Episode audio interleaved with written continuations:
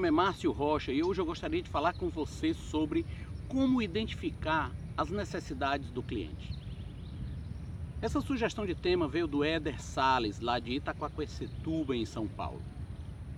Bom, Éder, para a gente identificar as necessidades do cliente, nós temos várias formas de fazê-lo. A primeira e mais comum delas é a famosa pesquisa. É você chegar e começar uma pesquisa tentando fazer um levantamento daquilo que o seu cliente tem necessidade. Uh, essa é uma forma muito comum e por ser muito comum, muitas vezes você cai é, faz, na, na, na, no erro de fazer o que todos fazem. E aí de repente vai criar produtos que vários já criaram e soluções que não são tão inovadoras. A grande dica que aqui vai é de você tentar estabelecer aquilo que o seu cliente não consegue te dizer é você conseguir enxergar o que está por trás da necessidade dele. E existe um exercício muito simples de, de fazer isso. Que exercício é esse? É o seguinte: você procura identificar não o produto que ele precisa, mas quais são as dores que ele tem, quais as reais necessidades que ele tem é, em relação a uma dor que ele sente.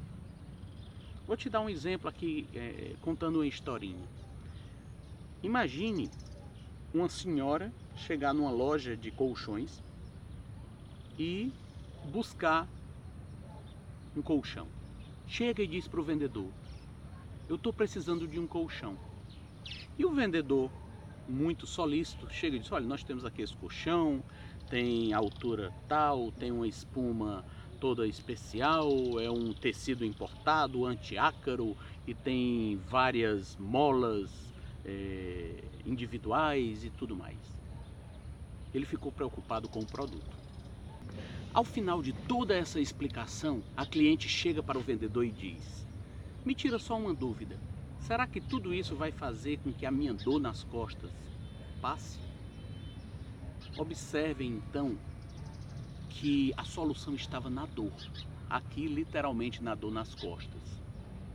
Então, identificar quais as dores do seu cliente, ou seja, o que é que ele sente falta no dia a dia, o que é que atrapalha a sua diária, o que é que mais o irrita, o que é que tira o sono desse seu cliente.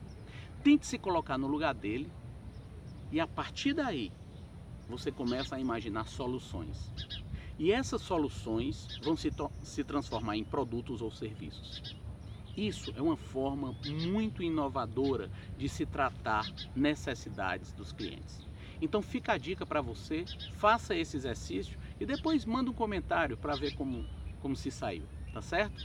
Grande abraço, fiquemos com Deus e não esqueça de curtir a nossa página, deixar o seu comentário, chamar os seus amigos para fazer parte dessa comunidade. É muito importante o seu comentário. Aproveita também, deixa aí o teu e-mail para que a gente fique sempre em contato. Existe uma lista VIP que eu estou preparando e essa listinha vai funcionar para quê? Vai funcionar para que você vá recebendo em seu e-mail diretamente as melhores sacadas, os melhores vídeos da semana, para que a gente vá sempre tendo um contato, um relacionamento mais próximo, ok? Então, mais uma vez, grande abraço, fiquemos com Deus. Valeu, a gente vai se vendo ao longo da semana.